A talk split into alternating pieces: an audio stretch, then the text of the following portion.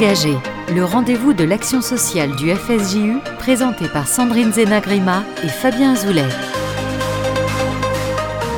S'engager, l'émission de l'action sociale du FSJU, votre rendez-vous mensuel avec l'action sociale sur RCJ. Bonjour à toutes et à tous. Alors dimanche 10 avril 2022, jour de vote pour les élections présidentielles. S'engager, c'est aussi euh, faire son devoir de citoyen. Donc si vous ne l'avez pas fait, je vous invite évidemment à vous rendre aux urnes dès la fin de cette émission. Euh, avec moi, Sandrine Zenagrima. Bonjour Sandrine. Bonjour à tous. Alors, est-ce que vous avez fait votre devoir de citoyen ce matin Bien évidemment, dès 8h30. Donc, c'est bien. Alors voilà, donc voter, c'est essentiel. Euh, j'espère que nos invités l'ont fait également, mais sinon, on les libérera dès la fin de cette émission pour y aller. Alors, ça engage évidemment à voter un projet euh, de société hein, pour les années à venir. Et justement, aujourd'hui, nous allons parler d'un sujet essentiel, euh, puisque nous parlons de handicap, et plus particulièrement, nous allons tenter de répondre à une question quel parcours scolaire pour les enfants en situation de handicap? Alors je remercie chaleureusement euh, Yael Ben David, enseignante spécialisée en maternelle pour enfants autistes, qui nous a aidés à préparer cette émission. Et avec nous pour parler de ce sujet, trois invités. Esther Oziri, Bonjour. Bonjour. Alors, vous êtes directrice générale de l'ABPIUH, Association Benjamin pour l'intégration des enfants handicapés, créée par votre mère Michel Cassard, et vous dirigez un IME qui accueille 53 enfants âgés de 6 ans à 20 ans, mhm. et un CESAD, on expliquera les termes au cours de l'émission, hein, qui accueille 50 euh, enfants. Alors vous nous parlerez de votre association et des dispositifs complémentaires que vous mettez en place, notamment dans l'appui à la scolarité et à la formation des enseignants à l'accueil des enfants en situation de handicap. Tout à fait. Stéphane Benamou, bonjour. Bonjour. Alors vous êtes directeur général de l'association Oale Yaakov Le Silence des Justes, association que vous avez fondée en 1996 pour venir en aide aux personnes en situation de handicap. Vous êtes spécialisé dans l'accompagnement des personnes souffrant de troubles autistiques et aujourd'hui, vous suivez près de 200 enfants, adolescents et adultes, incluant différents dispositifs scolaires, dont évidemment nous, nous reparlerons également au cours de l'émission. Et Patrick Petit-Haillon, bonjour. Bonjour. Alors, vous êtes le directeur du département action scolaire du FSJU et du centre de formation campus, FSJU. Vous dirigez depuis 1995 euh, l'Observatoire de l'école juive et vous travaillez de concert avec les écoles pour développer des solutions d'accueil des enfants euh, en situation de handicap, que ce soit en milieu ordinaire ou dans des classes spécialisées. Nous évoquerons également avec vous, bien sûr, la question de la formation euh, des professionnels, qui est un enjeu majeur d'une inclusion réussie. Alors, merci à tous d'être euh, présents dans cette, dans cette émission. Aujourd'hui, on compte près de 300 000 enfants en France qui sont scolarisés, soit en intégration individuelle, en milieu ordinaire, pour les deux tiers d'entre eux, soit dans une classe dite Ulysse ou dans des dispositifs spécifiques pour près de 100 000 d'entre eux entre le premier et le second degré. Euh, pour faire un bref rappel historique, hein, la, loi de 1991 qui a créé les fameuses CLIS, qui au début euh, étaient des classes d'intégration scolaire, puis qui sont devenues des classes d'inclusion scolaire, elle remplaçait ce qu'on appelait avant les classes de perfectionnement. Donc classe de perfectionnement qui a été créée en 1909, donc ça datait, on disait que c'était pour les enfants arriérés. Donc on voit bien déjà qu'il y a un enjeu de terminologie. Euh, intégration, inclusion, enfants arriérés, enfants en situation de handicap. Donc ça, c'est très intéressant parce que ça nous dit sûrement quelque chose sur la manière dont on veut accompagner les enfants et quelle place on veut euh, leur donner dans, notre société. Esther Oziri, vous qui avez fait des études de sociologie, je crois savoir, est-ce que vous pouvez peut-être nous en dire un petit peu plus sur cette question de la, terminologie? Qu'est-ce que ça implique euh, dans l'accompagnement qu'on peut proposer aux enfants?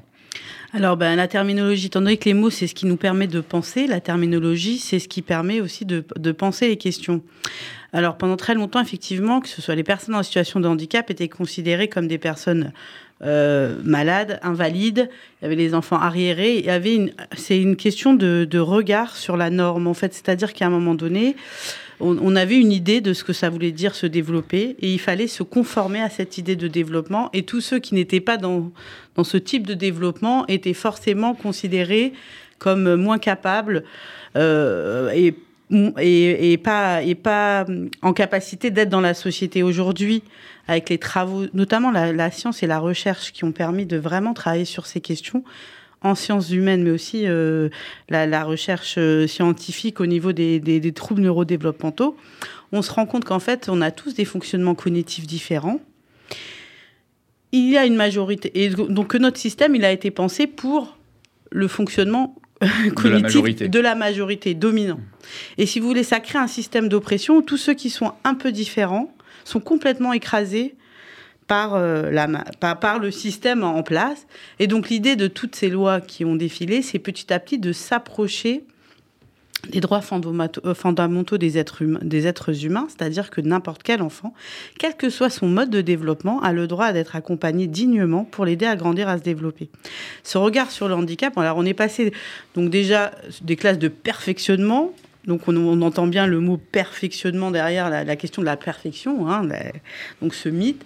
Puis après, on passe à l'intégration. Alors l'intégration, c'est aussi un mythe où les, les gens s'intègrent. C'est une vision de la société où on forme tous un grand groupe et tout le monde doit s'intégrer, voire se désintégrer, on pourrait dire, mmh. pour faire partir d'un tout. Et le mot inclusion amène une idée où c'est plus à l'enfant de faire l'effort de s'intégrer, mais c'est plutôt à la société de penser la, la, place de chacun en son sein. Et donc pour ces enfants aussi.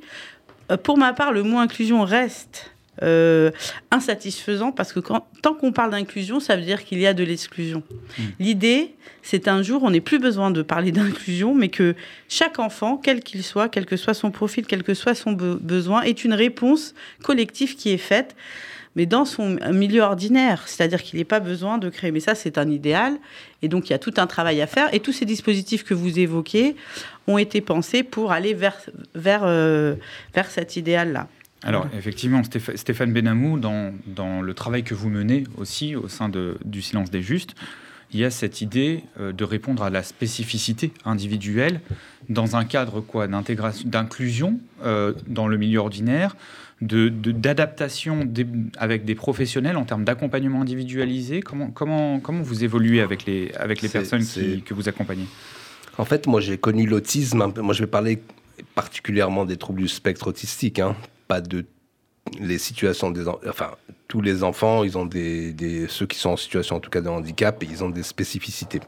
Et moi je vais pas je vais pas employer le mot inclusion parce que j'ai connu l'autisme en inscrivant un adolescent comme tous les adolescents de la même manière avec le même projet pédagogique donc moi, je n'ai pas changé le projet pédagogique et le projet éducatif de l'organisme de vacances que je dirigeais à l'époque en 1992, donc il y a tout juste 30 ans. J'ai inscrit à la demande d'un médecin psychiatre euh, un adolescent autiste qui a certes posé énormément de problèmes à la collectivité, mais qui nous a appris l'autisme. Donc je me trompe pas de sujet. Celui qui m'apprend l'autisme, évidemment, c'est le médecin psychiatre dans la clinique, mais celui qui va vous apprendre sur ce qui est fonctionnel, c'est le sujet lui-même. Aujourd'hui, alors je vous fais un bon 30 ans après, aujourd'hui c'est assez simple, soit on a un projet d'accompagnement individualisé, avec d'abord, il ne faut pas se tromper, un protocole de soins. Si l'enfant n'a pas des objectifs thérapeutiques, si on n'a pas euh, défini évidemment les difficultés qu'il rencontre, si on n'a pas une équipe pluridisciplinaire qui va accompagner cet enfant au niveau de la communication, au niveau de son bien-être, au niveau de son épanouissement, mais au niveau de son projet personnalisé éducatif, ça va être difficile de l'accompagner sur l'inclusion scolaire. Ce que, ce que vous appelez, entre guillemets, alors encore une fois, l'inclusion, vous avez raison, euh, Esther, c'est n'est pas non plus euh, le, top, parce que ça révèle aussi l'exclusion, je suis complètement d'accord avec Esther. Mais sur ces accompagnements-là, ils sont réfléchis. Je, vais vous donner trois exemples simples euh, qui caractérise euh, le, projet même, le cœur du projet du silence des justes. C'est que un enfant de 3 ans qui va à l'école maternelle et qui renverse et qui retourne la classe de l'école maternelle. Vous pouvez pas dire au même moment on va former les enseignants, on va former. Enfin, il faut trouver ce qu'on appelle une solution. Alors, l'école vous filme, l'école vous appelle, elle vous met en vidéo elle me dit, vous trouvez ça normal? Quand je souris, elle me dit, mais vous souriez? Je dis, bah oui, parce que je sais pourquoi il fait ça maintenant. Avant, je ne, je ne le savais pas. Et effectivement, quand vous travaillez, que vous ressortez l'enfant et que vous déplacez des professionnels de l'autisme sur le dispositif scolaire, vous allez aménager le dispositif scolaire. Mais vous savez, les acteurs principaux de l'inclusion, entre guillemets, ce sont les enfants. Ce qu'on a oublié, c'est les enfants eux-mêmes. Et pour preuve, c'est que quand euh, vous reprenez... Alors, cette situation s'est avérée dans une école juive, je ne vais pas citer le nom, c'est une classe de maternelle. Euh, les parents ont fait appel à nous, donc nous, comme on fait de l'inclusion scolaire avec les écoles laïques, et on a une convention signée avec le rectorat de Paris, donc quand une école juive nous demande, ben on intervient. vous allez dire, vous avez aussi un caractère juif. D'accord, ben c'est ce qu'on a fait. Mais vous savez, ça a été simple. On a déplacé des professionnels ils ont évalué les difficultés que rencontrait l'enfant, on l'a pris euh, sur un protocole de soins euh, individuel. Et aujourd'hui, il a 4 ans, il fait exactement les mêmes activités que la maternelle, il renverse plus rien du tout. Pourquoi? Parce que euh, ces difficultés à lui de communication font que il ne peut pas euh, simplement être inscrit à l'école et aller à l'école comme ça parce que les parents ont raison, ils ont un droit, donc un droit de scolarisation. Et en même temps, il faut tenir compte des, des difficultés que rencontre un enfant autiste, en tout cas quand il va sur le lieu scolaire ou sur le lieu de vacances.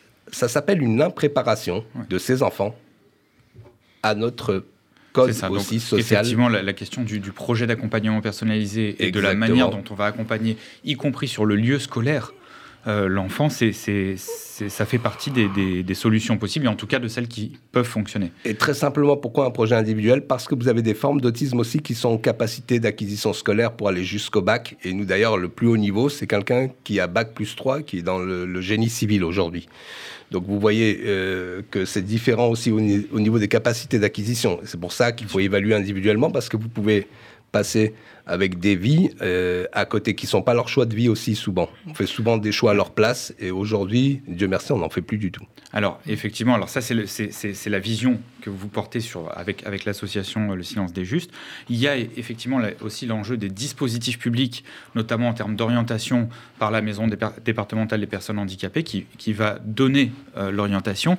Patrick Petit-Oyon, euh, dans les dispositifs qui existent, je parle à l'école, qu'est- qu'est-ce qui existe Alors, il existe bon, l'inclusion en milieu ordinaire, alors avec ou sans accompagnement, mais il y a aussi donc des classes spécialisées qu'on appelle des Ulysses.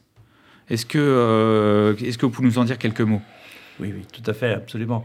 Mais juste avant ça, je voudrais euh, rendre hommage en quelque sorte à Michel Cassard, qui a été la première à créer la première CLIS dans une école juive.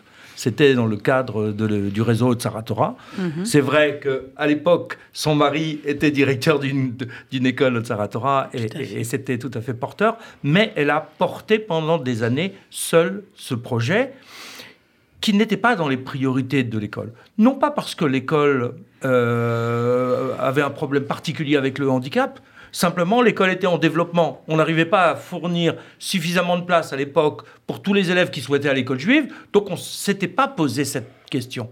Et à l'époque, c'est-à-dire dans les années 89-90, je pense à 88, c'est à- oui. 88, c'est à ce moment-là que je l'ai, je l'ai connu et qu'on a, euh, euh, pour, la, pour l'anecdote, on a fait ensemble notre formation à la méthode Feuerstein. Tout à fait. Et, et donc, ça nous a boosté, elle, dans le, dans le sens du handicap, moi, dans le sens de la prise en compte des enfants à besoins spécifiques dans les écoles, parce que j'étais prof et que j'étais dans une classe euh, ordinaire avec des élèves ordinaires et que je ne me posais pas tellement la, question. Et de, et de fait, on a bien vu les dispositifs évoluer. Alors, aujourd'hui, depuis la loi de 2005, tous les enfants, quelle que soit leur situation de handicap, ont théoriquement euh, un droit à aller dans une classe ordinaire. Les dispositifs les plus légers, ce sont ceux qui sont dans une classe ordinaire avec ou sans euh, AESH, c'est-à-dire accompagnateur, tout en sachant que ça, c'est le cadre théorique.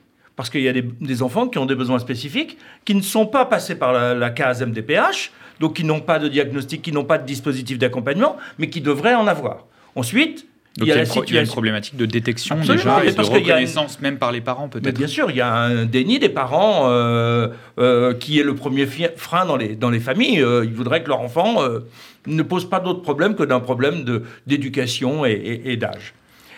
Ensuite, il y a euh, ce dispositif, mais avec la difficulté que nous rencontrons aujourd'hui, c'est que euh, une accompagnatrice ou un accompagnateur, ce sont souvent des femmes, c'est un budget que la MDPH ne finance pas tout et ne finance que dans des classes sous contrat et à hauteur de 24 heures, c'est-à-dire les heures d'éducation nationale, mais elle ne finance pas, par exemple, pour les heures d'enseignement juif, ce qui pose un problème dans une école juive. Est-ce qu'il faut que l'enfant soit sans accompagnateur dans les cours de Kodesh, ou est-ce qu'il ne faut pas qu'il soit dans les cours de Kodesh Ensuite, pour des, des situations plus graves, il y a la structure de l'ULIS. On en compte aujourd'hui sur l'ensemble de la France, sous contrat et hors contrat, une quinzaine. Ça veut dire environ 120 élèves qui sont accueillis. Progressivement, pas toutes les années, mais à peu près tous les deux ans, on essaye d'en rajouter une. Pourquoi pas, pas systématiquement? Parce qu'il faut que l'école soit prête, que le dossier soit prêt. C'est-à-dire, tous les enfants qui vont aller dans une ULIS doivent avoir un dossier MDPH construit, et il faut que l'inspecteur de spécialité de l'académie donne un, feu vert, parce que le projet a été construit. Ça ne peut pas être du bricolage. Donc du coup, bah, certaines écoles aussi qui ont un projet très spécifique où un nombre d'enfants insuffisant ne vont pas être sous contrat. Donc on progresse. Mais derrière tout ça, il y a, on y reviendra tout à l'heure, mais il y a la question de la formation. Et on voit bien que dans les établissements aussi, le premier élément d'orientation d'un établissement, ne l'oublions pas, c'est le chef d'établissement. S'il est sensible à la problématique et il se dit je vais pouvoir gérer, alors il va accueillir ses enfants. S'il pense qu'il n'est pas capable de gérer ou que son équipe n'est pas prête, il va freiner. Et donc du coup, le, la loi de, euh, de 2005 a du mal à, en fait à se généraliser. C'est la même chose dans les écoles publiques, Et- si ce n'est qu'ils sont affectés directement par les services de l'État. Et effectivement, quand on parle d'ULIS, on parle donc d'unité localisée d'inclusion scolaire, et donc ça veut dire que ça implique que ça soit un projet porté par l'ensemble du corps enseignant, parce que la question de l'inclusion, c'est pas simplement l'élève qui va dans, dans sa classe spécialisée, mais qui a des temps euh, d'inclusion dans les classes euh, ordinaires. Oui, alors pour reprendre un peu, pour faire suite à ce que dit Monsieur Petit-Ohaillon, effectivement, ma mère a été pr- précurseur, et mon père d'ailleurs, ils avaient ouvert pour mon petit frère à, à cette époque-là, en 88. Il n'y avait pas euh, de dispositif euh, scolaire, mais pas seulement dans les écoles juives, nulle part. En fait, Parce que c'était- Esther, excusez-moi, on rappelle juste que l'ABPUH, Association Benjamin, Benjamin c'est le nom de votre frère. Voilà, de mon petit frère Benjamin, qui avait euh, 8 ans à l'époque, et pour lesquels mes parents euh, avaient souhaité qu'il puisse intégrer une école juive parce qu'il était en IME. Et en IME, on lui avait refusé tout le, cara- un, le- tout le caractère euh, identitaire. Identitaire. Et en plus, euh, aussi, on le regardait comme un enfant dont il fallait juste maintenir les acquis. Il y avait un regard un peu euh, de manque sur le handicap. Le handicap, c'était, enfin, il était réduit à son handicap, si vous voulez. Pour mes parents, c'était insupportable. Donc, euh, ils se sont saisis d'une opportunité. Effectivement, mon père était directeur d'école aux Zaratora 20e. Et ils ont créé une classe ad hoc sur des financements complètement privés. Et c'était la première initiative d'enfants handicapés, toute forme de handicap, dans une école juive. Avec. Alors, ils étaient visionnaires, puisqu'ils ont créé euh, un dispositif qui vient de qui, qui vient d'être créé il y a quelques années en 2019 c'est les UE les Mhm. unités non, UEA une, Unité, UM unité d'externalisée d'enseignement. parce que ouais. ça, ça- c'était à la fois du médico-social et du, et du scolaire au même endroit, toute la journée à l'école pour accompagner un enfant.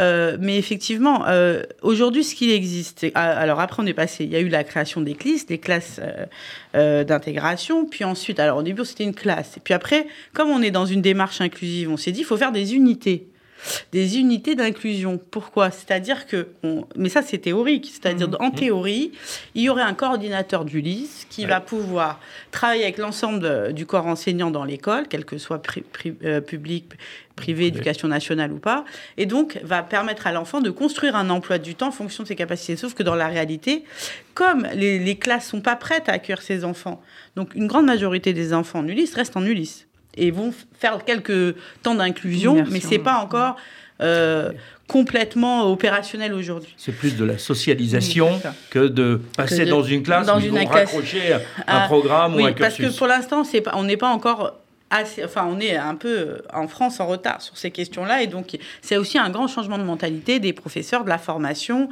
des parents aussi, parce qu'on parlait des parents tout à l'heure. Effectivement, on a tendance à dire les parents sont dans le déni, mais en même temps, la société les pousse au déni. Vous êtes dans une société où il n'y a que la performance qui compte, c'est les notes à l'école, c'est comment il réussit ou pas. Alors que tout le, le l'enjeu, c'est de changer le regard. Et d'ailleurs, c'était ce que disait ma mère tout le temps, c'est de porter un regard novateur sur ses enfants en disant il y a du potentiel, il y a de la richesse, elle n'est pas forcément là où on l'attend, mais elle existe. Et donc aujourd'hui, les dispositifs qui existent, c'est effectivement soit le milieu ordinaire avec une AESH, soit les ULIS. Aujourd'hui, les unités d'enseignement dont nous, on en ouvre deux, bah, je pourrais vous en parler tout à l'heure. Et il y a aussi, il faut le savoir, par exemple, les IME, c'est aussi des unités d'enseignement, puisque nous, on a une euh, enseignante détachée, par exemple, qui vient. Alors après, c'est pas du tout les- dans les mêmes proportions qu'à l'école, mais il y a aussi un projet scolaire pour ces enfants dans les IME. La question, elle est de savoir. Alors, ce qu'il faut savoir aussi, c'est que comme il n'y a pas assez de place dans les structures spécialisées, souvent l'école, c'est la solution par défaut. Oui, c'est le, le Donc, dernier par recours, exemple, quoi, Vous avez, hier, moi j'étais à une réunion avec la MDPH de Paris. À Paris, on a 190 enfants en attente de place en IME. Mais ils sont où ces enfants? Mhm. Ils sont pour la grande majorité à Oui, l'école. à l'école. Voilà. Alors, on va effectivement euh, évoquer la question des, solutions et des manques, euh, la question bien sûr de la formation, et puis euh, bien sûr, ben, vous l'avez dit Stéphane tout à l'heure, hein, c'est l'enfant lui-même hein, qui est acteur de, de, de, cette, de ce programme et de ce projet d'inclusion. On va marquer une première pause musicale et on se retrouve juste après pour évoquer ces sujets. On laisse la place à Michel Berger, ça tient pas debout.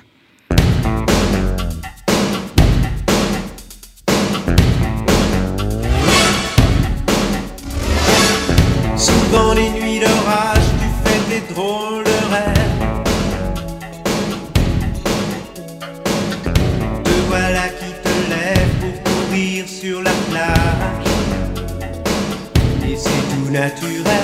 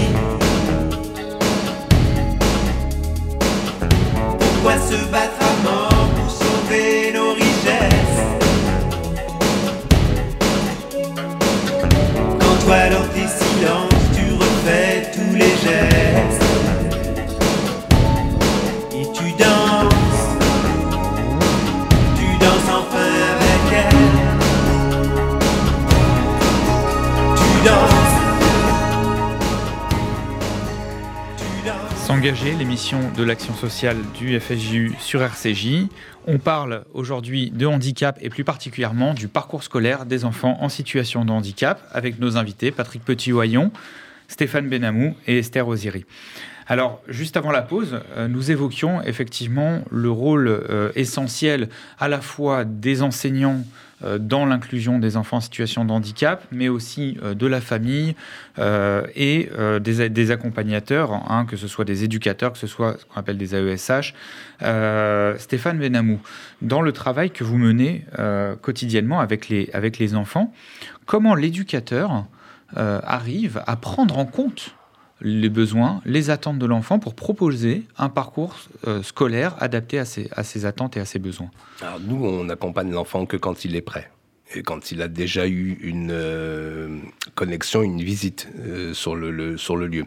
La deuxième chose, c'est que nous, on a des prérequis au niveau des niveaux des ceux qui vont accompagner les enfants.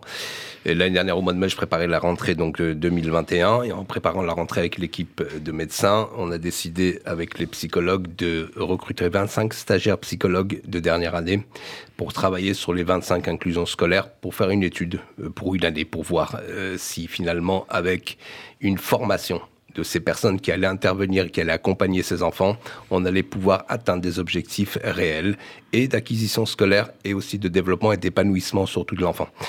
Alors, je vais pas vendre le. Tant que j'ai pas fini l'année, je vous dirai pas les résultats, mais les résultats sont excellents, en tout cas pour beaucoup d'enfants, parce qu'il y a une restitution, puis il y a une rencontre hebdomadaire avec le superviseur psychologue du silence des justes.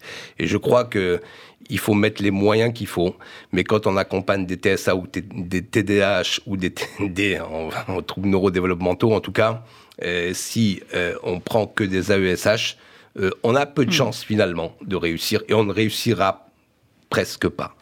Vous savez, on parlait aussi des familles. Les familles, il faut former les familles à l'autisme de leur enfant ou aux troubles neurodéveloppementaux de leur enfant. Donc, si vous ne le faites pas, vous faites une partie du travail et vous ne faites pas la totalité du travail.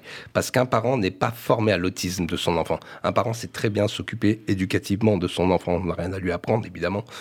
Mais euh, on doit les accompagner. Et si on ne les accompagne pas, et n'oubliez pas les fratries. Quand je dis les, parents, en fait, je dis aussi les fratries. Les fratries, ils ont un rôle moteur aussi euh, dans l'inclusion. Enfin, j'allais dire encore le mot inclusion, est- c'est vraiment maudit. Mais euh, dans le, le- dans le- si vous voulez, dans le développement de l'enfant euh, qui est atteint de troubles. La, la- la question, justement, vous dites euh, euh, d'accompagner, de former les parents, les fratries. Euh, concrètement, c'est- c'est-à-dire de les former sur les, les attentes possibles, de les former sur la manière de, de, de, de- de communiquer, de, de- d'accompagner l'enfant dans la, dans la stimulation, dans l'acquisition des connaissances.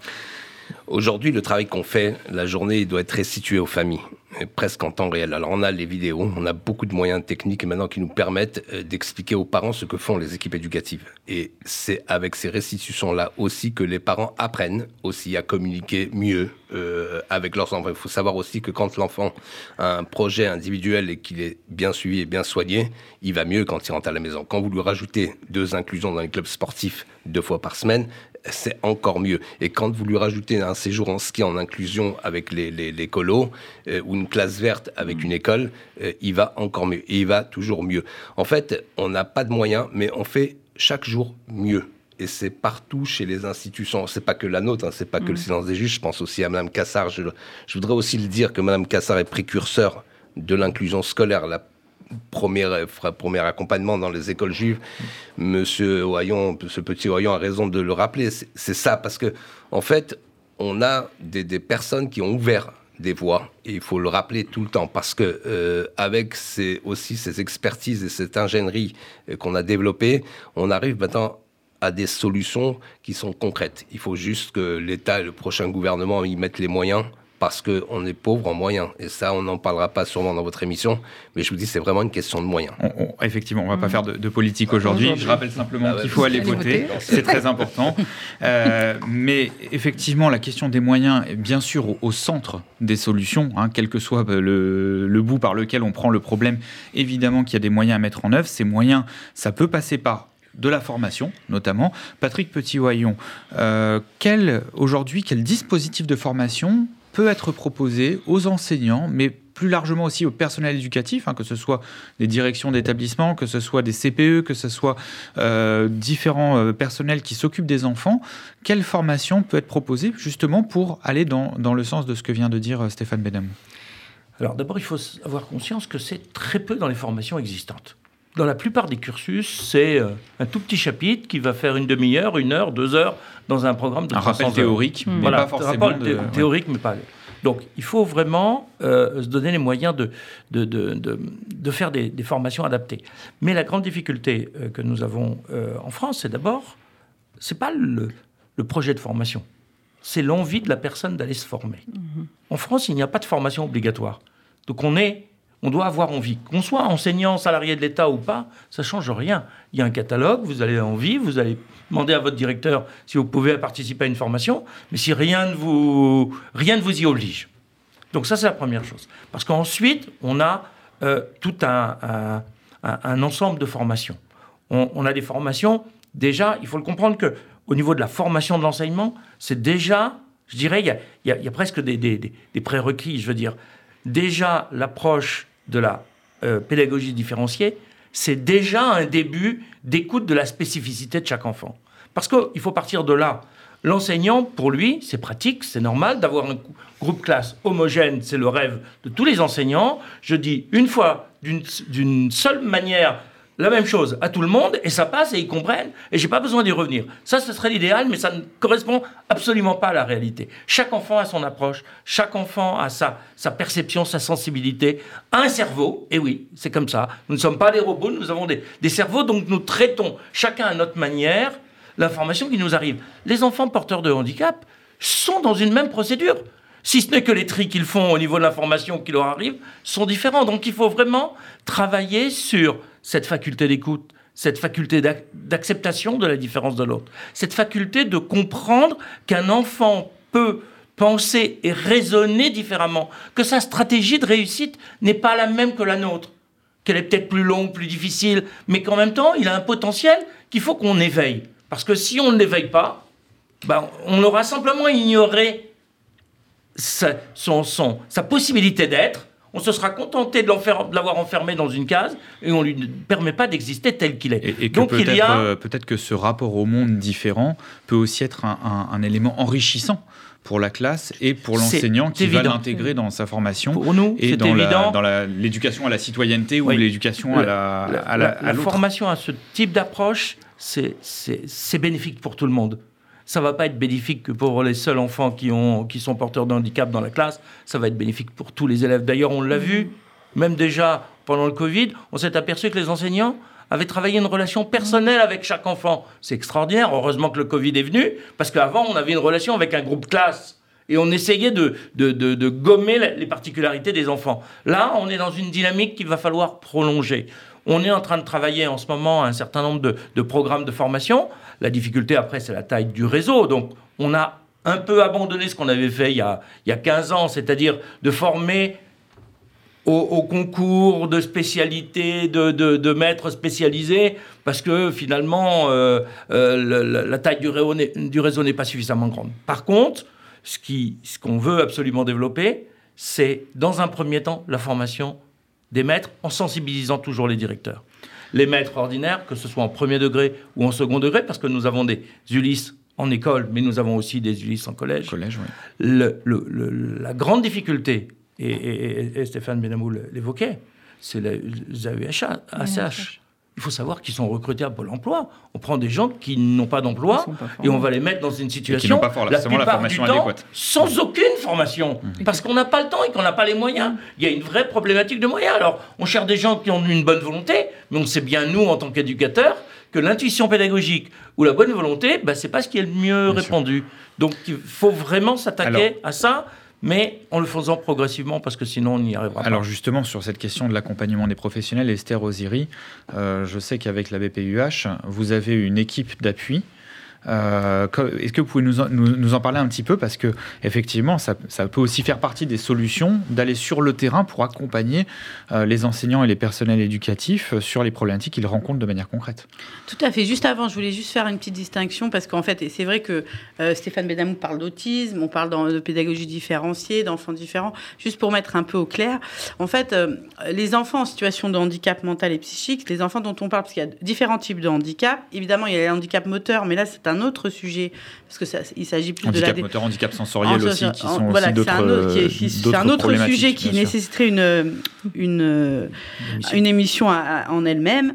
Mais alors, sur les questions, effectivement, l'autisme, qui est une cause nationale depuis quelques années, qui a été découvert euh, grâce à la recherche et grâce aux associations de familles, a permis des découvertes majeures sur l'autisme, sur le trouble du spectre autistique. Je, ra- je rappelle que l'autisme est un continuum, c'est-à-dire qu'on est tous dessus et c'est à partir d'un degré qu'on est considéré comme une répercussion dans notre vie au quotidien.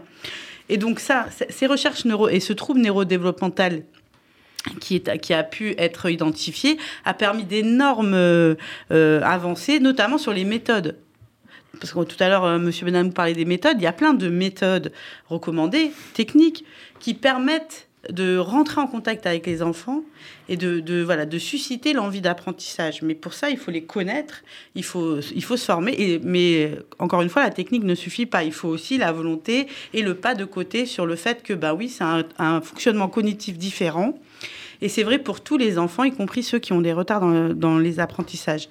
Sur la question dont vous me posez sur euh, l'accompagnement euh, euh, des équipes euh, enseignantes de l'éducation nationale. Effectivement, à la demande de l'ARS et du rectorat de Paris, nous avons lancé la première équipe mobile d'appui à la scolarité qui s'est lancée en 2019 et qui a pour but aujourd'hui, on intervient sur tout l'Est parisien. En dire, donc il y a 120 établissements publics en direction des enseignants et des AESH. Et l'idée, c'est d'apporter une formation pas théorique, parce que théorique, il y en a plein, des formations théoriques. Vous avez le Centre ressources autisme de France, vous avez professeur ressources à l'édu- à l'éducation nationale spécialisé dans l'autisme. Il y a plein de ressources sur la théorie. La question, c'est la pratique. Concrètement, vous avez un enfant dans la classe qui vous met au défi de tenir votre classe tout en le prenant en compte, comment on fait? Et cette question-là, elle doit être euh, accompagnée par des professionnels. Donc, on a une équipe de quatre professionnels qui interviennent dans les écoles. Et il y a, deux types d'actions. Il y a les actions ciblées autour des situations qui sont identifiées par, par le rectorat comme étant un risque de rupture, c'est-à-dire que l'enseignant arrive, parce que en, est, en rentrant dans les entrées de l'éducation nationale avec ce dispositif, on s'est rendu compte qu'ils essayent de faire beaucoup de choses. Donc, euh, eux-mêmes ont mis en place des dispositifs, mais parfois ils arrivent à la limite et donc ils font appel à nous, à l'expertise médico-sociale pour permettre de trouver des alternatives. Donc, il y a cette dimension-là d'action ciblée qui représente à peu près 20% de notre activité, et puis à 80% qui est de la formation, de la sensibilisation collective aux enseignants, aux AESH, aux directeurs, à tout l'environnement. Parce que l'inclusion, j'aime pas ce mot, mais en tout cas, accueillir des enfants dans une école et pouvoir leur permettre d'avoir un parcours scolaire, ça demande de former tout le monde. Et effectivement, je rejoins M. Benamou sur le fait que les, les plus, les plus grands donneurs de, leçons, euh, de leçons, c'est les enfants eux-mêmes, que ce soit les enfants qui sont inclus ou les enfants qui accueillent les autres. Parce que quand vous voyez des enfants, entre eux, il n'y a pas trop de différence. L'inclusion se passe de la meilleure des manières, dans- parce que pour eux, c'est naturel. En fait, c'est pas de l'inclusion. Les enfants sont là, bah, on est dans la classe. On est tous différents. Il semblerait que les enfants aient compris avant nous qu'on est tous différents et que c'est normal. Donc ça, c'est vrai que... Et une dernière chose sur ça, donc ce dispositif est très intéressant, c'est des actions indirectes. On développe euh, toute une ingénierie de formation qui a pour objectif d'être euh, innovante, d'être euh, aussi euh, qui permettent de susciter euh, euh, la curiosité, de faire. Alors on a par contre des parcours sensoriels, on a plein de choses qu'on essaye d'innover pour donner envie aux gens de venir comprendre ce monde-là, qui après tout le monde qu'on leur propose, c'est pas un monde trop différent du leur, c'est juste de leur dire, vous savez. On vous a appris qu'on est tous dans un moule, mais en fait, c'est pas tout à fait vrai. Et on a tous un fonctionnement différent. Venez découvrir la multitude de fonctionnements différents qui peut exister et comment y répondre pour, pour mener notre mission, c'est-à-dire faire grandir les enfants. Est-ce que justement cette, cette euh, normalité de la différence, c'est quelque chose euh, qu'on qu'on peut travailler euh, avec les enfants, y compris les enfants de classe euh, ordinaire, euh, pour que nous, adultes, que nous, éducateurs, euh, nous, enseignants, on puisse développer peut-être de nouvelles stratégies, de nouveaux programmes peut-être scolaires, sachant qu'aujourd'hui on dit voilà un enfant il est en cinquième, en quatrième, en troisième, etc. Est-ce que cette, cette normalisation de, de, de classe, etc., elle pourrait pas avoir peut-être un nouveau, on pourrait pas porter un nouveau regard sur cette normalisation à partir justement de la différence des besoins spécifiques de ces enfants. Patrick Petit-Wayon. Théoriquement, elle est déjà en place, parce que je vous rappelle qu'avec la mise en place des cycles, on a grosso modo trois ans pour apprendre le même programme. On y revient par, euh, euh, par tranches euh, successives, mais normalement, le programme est répétitif en approfondissant un petit peu plus à chaque fois. Donc un enfant à l'intérieur d'un cycle, il y a aujourd'hui quatre cycles de la petite section de maternelle jusqu'à la classe de troisième, on pourrait avancer plus vite ou plus lentement et rester un peu plus longtemps dans un cycle. Simplement, vous savez bien, les, la, norme en France, c'est une valeur extrêmement importante, n'a pas supprimé les classes. Et comme on ne redouble pas d'une classe à une autre, alors on reste dans le même cycle, mais les, les deux systèmes se, se côtoient et c'est un petit peu difficile. Mais vous avez raison d'a- d'a- d'a- d'assister là-dessus, parce que les enfants, ils, ils ont moins de problèmes que nous, entre eux. On le voit notamment avec les troubles 10. Et bien souvent, il y a une grande solidarité entre les enfants.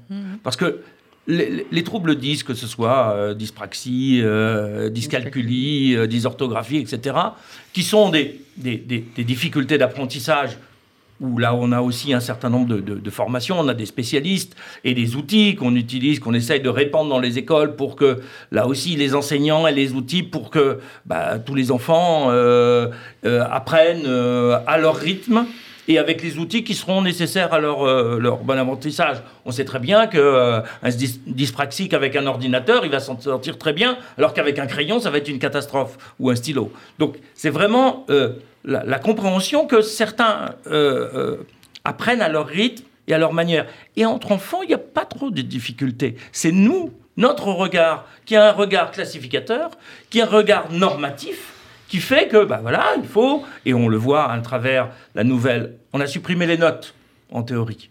Mais en même temps, on a mis des seuils de- d'évaluation, de, compétences et de connaissances. Ça revient exactement au même. Et pour les parents, bien souvent, ils disent aux enseignants, oui, mais alors, euh, en notes, ça donnerait quoi?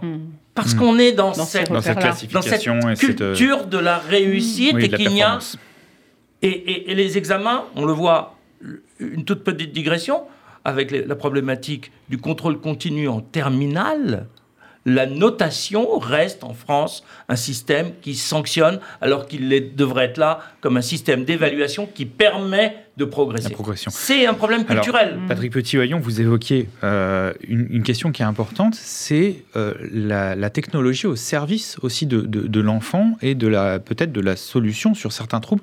Euh, Stéphane Benamou, quand on s'était rencontré à, à- à votre association, au Silence des Justes, euh, vous aviez évoqué, vous m'aviez évoqué cette, cette euh, possibilité que la technologie vienne au service aussi de l'éducation et de l'accompagnement de, ces enfants. Ah oui, c'est- plus qu'à l'étude, puisque euh, en fait, euh, la réalité virtuelle nous a rattrapés. hein. Il faut habituer l'enfant au casque. On n'a pas assez de séances d'orthophonie, on n'a pas assez de séances de, de psychomote, on n'a pas assez de séances de soins, manque de moyens. Et donc, pour parer au manque de moyens, alors c'est euh, expérimental, mais effectivement, quand on a fait une évaluation évidemment matérielle d'abord de l'enfant, euh, on va pouvoir, avec le cadre orthophonique et le cadre, les cadres de soins, le- une action psychoéducative, peut-être euh, travailler aussi euh, des ateliers éducatifs euh, via le, le casque de réalité virtuelle.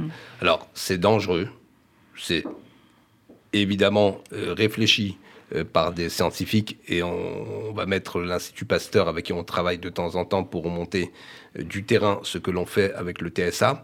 Mais euh, c'est en tout cas pratique dans le sens où on n'aura jamais, pour tous, et tout à l'heure Esther disait 198 enfants en attente d'IME et qui sont un peu, euh, voilà, donc ils sont sans soins. hein. J'ai bien retenu aussi, je ne savais, pas- je savais pas le nombre, je connais le nombre en Seine-Saint-Denis, il y en a 1800. Il manque 1800 1800 places en IME. Donc, on va pas parler des chiffres de la région de France parce qu'on va décourager. Je voulais, je voulais simplement vous dire que ces nouvelles technologies, alors les tablettes, on les utilise hein, dans la communication, ça facilite évidemment euh, les méthodes visuelles parce que évidemment, et quand l'enfant est prêt, qu'il a son emploi du temps de la semaine, c'est beaucoup plus facile pour lui. Et donc évidemment, on, on- on y va dans ces recherches, mais on est d'abord prudent. C'est comme les, les- les- accompagnants scolaires ou les accompagnants euh, euh, qu'on forme et les méthodes et les, et centres de formation qui sont complètement nécessaires, sans quoi euh, on ne fera pas avancer le, le- le- eh ben, la science et la recherche aussi. Donc euh, voilà, mais je préfère rester encore un peu prudent, Bien sûr, bien comme sûr. la fin de l'année Alors, avec les, les, Justement, les on va, résultats on- d'inclusion mais scolaire. on va, on va reparler plus en détail, hein, évidemment, de, de votre association et également de, de la BPUH. On va marquer une deuxième euh, pause musicale et on se retrouve justement après pour un focus sur vos associations. On se retrouve avec euh, Mon handicap de Grégoire.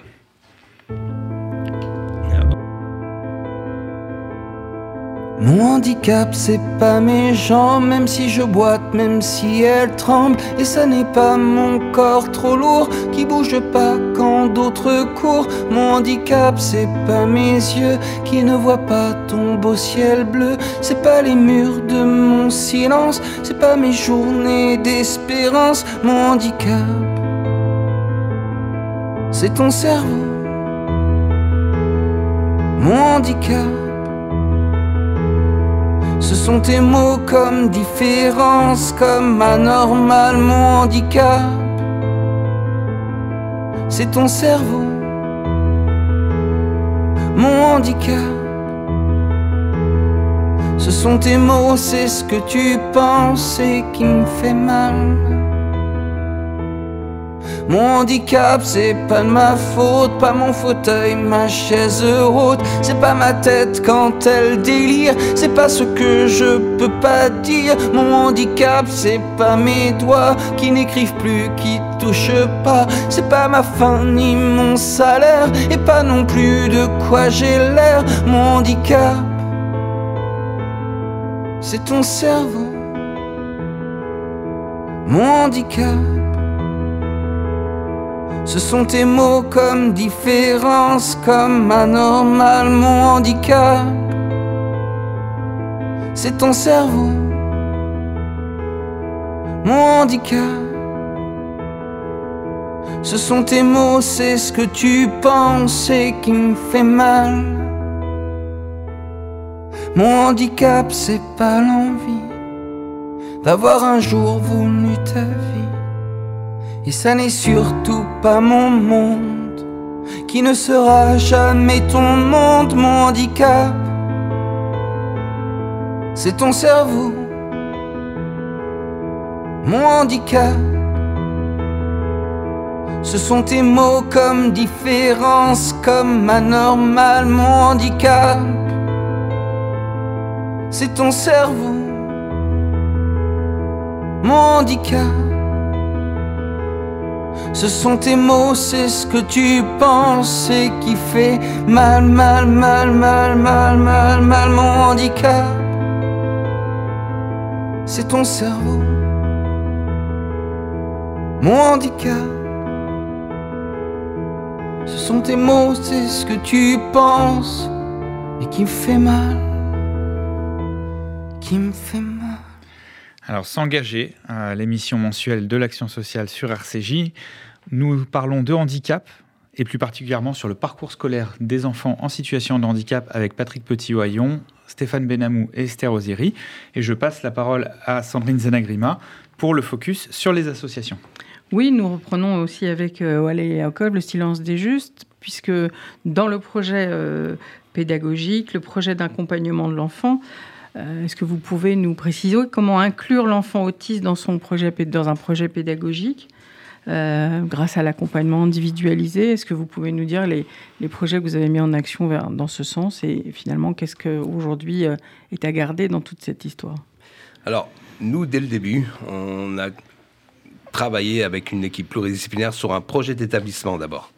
Ce projet d'établissement tenait compte euh, bah, des, des- des caractéristiques dia- du diagnostic et en même temps euh, des moyens euh, à mettre en œuvre pour élaborer d'abord des projets de soins et ensuite des accompagnements individuels éducatifs. Après, le sujet, c'est l'enfant. Et donc, un enfant à un autre, c'est des projets qui peuvent être différents. Alors, je parle évidemment des contenus éducatifs des, des- des projets. Dans le projet d'établissement global, c'est un projet euh, avec des objectifs thérapeutiques, éducatifs et sociaux.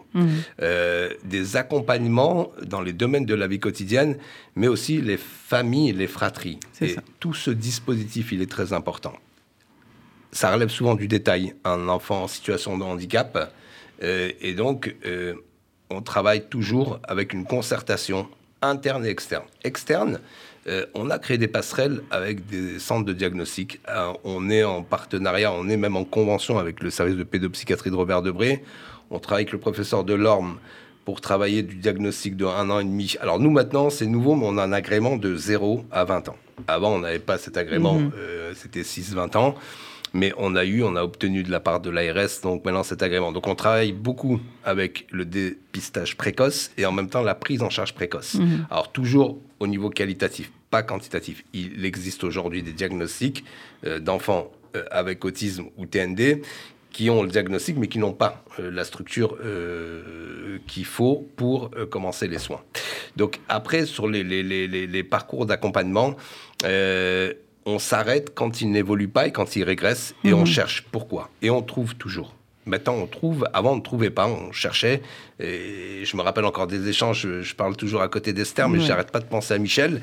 Mais quand on avait des soucis, euh, Michel et moi, on s'appelait euh, sur des situations complexes. On partageait même des, des, des- Alors, je sais pas pourquoi, mais on travaille un peu moins maintenant avec le- le- la BP. Si, Si, on travaille, on a beaucoup de situations. on, on a beaucoup En de commun. situations ensemble. En commun. On s'appelle- on s'appelle travaille, moins parce que vous êtes très moins. pris. Ouais, Ouais. On s'appelle moins et c'est vrai que quand je vois Esther, je me dis euh, regrette. mais mince, pourquoi je, je, je, je vois pas plus souvent Esther Mais euh, on va arranger ça. hein. Tout à fait. Voilà, Euh, comment- c'est un facilitateur pour améliorer la prise en charge des enfants en situation de handicap. Et avec les, avec les directeurs d'établissement, en fait, comment, quelle est l'approche, en fait, finalement, avec les équipes pédagogiques de, de, de l'intérieur de, de l'école Comment vous approchez euh, Comment se travaille cette approche Ça se euh, passe. dans les temps informels, dans, dans tout le travail de, de, de mutualisation avec les autres élèves? Quelle est la, enfin... Alors d'abord, d'abord ça se passe bien. Euh, par exemple, je vais vous donner deux, trois exemples. C'est-à-dire que quand on rentre dans une école, maintenant qu'on est nous conventionnés avec le rectorat de Paris, euh, on fait une convention individuelle puisqu'on suit les enfants individuels, c'est notre mm. choix. Notre choix, c'est pas de, rentrer dans des, des, Ulysse et de travailler avec des ESH ou de travailler avec le personnel qu'on nous propose. Nous, si vous voulez qu'on travaille avec votre école, on fait une convention au nom de l'enfant. Et c'est les deux directeurs de l'école qui vont signer la convention et qui vont clarifier dans la convention les moyens d'intervention, les moyens humains, les, fonctions mm. des personnes. Et, et là, euh, on fait ce que fait Esther aussi, on va former tout le dispositif scolaire euh, à l'inclusion de l'enfant, autour de l'enfant. Donc ça va euh, des, maîtresses en maternelle, des enseignants euh, quand c'est les classes du, primaire et quand c'est les classes collège-lycée, aussi pareil sur des parcours individuels. Avec en partie prenante les parents aussi, j'imagine. Évidemment, partie prenante les parents. Alors on n'a pas de difficulté dans les parents Patrick a raison tout à l'heure. Il dit tout à enfin, des dénis des familles, il y en a tant qu'on n'a pas fait prendre conscience aussi, parce que c'est notre rôle aussi, avec les, les, les, pédopsies, de faire prendre conscience aux parents de la réalité. Mhm. Parce que quand on a la réalité, et on a pris conscience, on soigne. Et quand on soigne, on accompagne et on éduque et on développe. Et ça, c'est important. Donc, euh, je ne sais pas si je réponds complètement à votre question, mais euh, oui, voilà. parfait, merci beaucoup. Esther, à votre tour, est-ce que vous pourriez nous décrire un peu le, le projet, l'éducation au long du parcours le, sur euh, la BPUH Vous pouvez nous présenter le projet un peu et, oui, bien et sûr. ses perspectives Donc déjà, notre association, donc c'est ma mère qui l'a fondée sur une histoire familiale, donc avec beaucoup de conviction et d'envie et beaucoup de de combats qui ont mené en l'an 2000 à obtenir des agréments. En fait, les trois valeurs qui font notre association, c'est un, la, diversité culturelle et culturelle. Donc ça, c'est très important parce qu'on accueille tous les enfants, quelles que soient leurs euh, origines, euh, quelles que soient aussi euh, leurs appétences culturelles et culturelles. L'idée, c'est de vraiment l'inscrire dans le projet et de dire que les enfants qui sont en situation de handicap mental et psychique ont le droit à une vie philosophique, spirituelle, à la question du sens, parce que c'est souvent complètement euh, dénié des projets. Vous voyez, quand on parle de troubles neurodéveloppemental, mmh. c'est bien le soin, et je suis complètement d'accord, mais il ne faut pas oublier que le sens, c'est le sens de la vie, c'est pourquoi on est là, et c'est de pouvoir. Euh, et c'est ça aussi très important dans notre association qu'on porte. La deuxième chose, c'est le handicap comme une construction sociale. Donc pour nous, le handicap, c'est un mot, mm. un peu à l'instar de la chanson qui vient de passer, mais qui est un mot qui fait mal, souvent, qui a été utilisé, enfin nous on l'utilise, hein, puisqu'aujourd'hui, mais on le sait et qu'il n'est pas du tout satisfaisant et qui décrit euh, quelque chose qui est tellement vaste et qui parle un peu de nous. On est tous un peu en situation de handicap et j'ai envie de vous dire, c'est l'environnement qui mm. permet de le compenser et c'est ce qu'on essaye de faire, nous, c'est de créer un environnement qui permet de compenser les difficultés des enfants et de faire émerger leur potentiel. Et puis la troisième valeur, c'est qu'on accueille tous les enfants, même ceux dont, c'est difficile de penser un projet parce qu'il y a beaucoup de comportements qui mettent au défi. Et nous, justement, on essaye de relever le challenge. Alors, il faut des moyens. Et c'est vrai que c'est pas simple, mais on essaye à chaque fois. Aujourd'hui, on a un IME donc, qui accueille des enfants de 12 à 20 ans, 53 mmh. euh, donc, mais par contre, on a par, par exemple plus de 20%, de, plus de 50% des enfants qui ont plus de de 20 ans, donc mmh. c'est un autre problème. Ensuite, nous avons un CESAD qui accueille des enfants de 6 à 20 ans. Et là, on est sur les TH scolaires avec un accompagnement euh, au moins trois fois par semaine pour aider la prise en charge scolaire ou parfois parce qu'il n'y a rien d'autre. Et mhm. donc, c'est au CESAD qu'on commence le lien social et le soin pour après permettre un parcours scolaire. Et puis, on a les nouveaux dispositifs, donc une UEA, une unité euh, euh, élémentaire en autisme qui fonctionne depuis trois ans pour 7 enfants dans le 17e arrondissement de Paris, pour 10 enfants, pardon, dans le 17e arrondissement de Paris, et qui permet un dispositif innovant qui ressemble à ce qu'avait construit ma mère il y a, 30 ans. Mais ben, aujourd'hui, c'est financé par les pouvoirs publics, magnifique. Et puis, on va ouvrir un nouveau dispositif euh, en maternelle, cette fois-ci dans le 18e, pour 7 enfants, là, en septembre. Je viens d'aller visiter l'école. Et là, on voit qu'on met les, moyens. Franchement, c'est un dispositif qui a bien des moyens pour aider les enfants dès le départ à avoir tous les soins dont ils ont besoin pour, pour euh, pouvoir évoluer. et puis, nous avons la fameuse euh, EMASCO. Mhm qui est un dispositif phare un peu innovant parce que c'est des actions indirectes et ça permet aussi d'avoir la vision globale. Voilà un peu euh, l'ensemble des dispositifs. On a plein d'autres projets. Tellement de réponses. Euh, on a voilà, euh, tellement de réponses et tellement peu par, face à l'océan. Vous voyez ce que je veux dire? C'est à la fois les deux. Effectivement, la, question des solutions hein, sur, sur le parcours scolaire des, enfants en situation de handicap, on l'a dit, hein, fait appel à, des moyens, à la mobilisation des pouvoirs publics sur, sur ces questions à la mobilisation du tissu associatif aussi, hein, sur, la, prise de conscience et sur l'accompagnement, que ce soit euh, des familles, des éducateurs à travers des dispositifs de formation.